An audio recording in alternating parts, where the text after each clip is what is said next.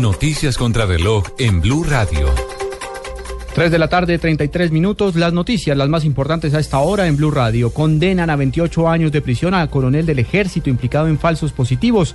La Corte Suprema revocó la absolución que se había emitido a favor del oficial. María Camila Orozco. Por una demanda de la Unidad Nacional de Derechos Humanos y Derecho Internacional Humanitario fue revocada la absolución al coronel Óscar Alberto Acuña y en su lugar condenado a 336 meses de prisión por el homicidio agravado de tres labriegos en Córdoba que fueron presentados como muertos en combate en el 2006. La decisión fue adoptada por la Corte Suprema de Justicia que tras revisar el proceso resolvió condenar al entonces comandante del Gaula del Ejército en ese departamento, Mayor Acuña Arroyo, quien presentó ante sus superiores en marzo de ese año las muertes de John Bautista, Darwin Rivera, Dalai de Orozco y Omar Osorio como bajas en combate. María Camila Orozco, Blue Radio.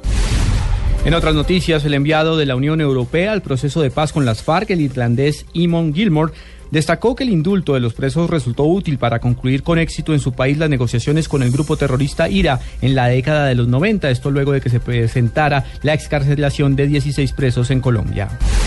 El gobierno brasileño ofreció su ayuda a Colombia para eliminar las minas y colaborar en las labores de verificación del desarme cuando concluyan las negociaciones de paz entre el gobierno colombiano y las FARC, según afirmó el subsecretario general para América del Sur, Central y del Caribe de la Cancillería de Brasil, Paulo Estivalet de Mezquita.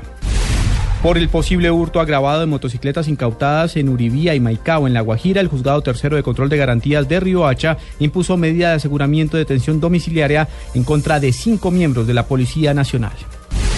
Y en información internacional, el petróleo cerró en alza en Nueva York en un rebote técnico tras haber perdido 28% desde comienzo de año y apoyado por una mejora en el humor de las bolsas. El barril WTI tuvo un cierre de 29,53 dólares.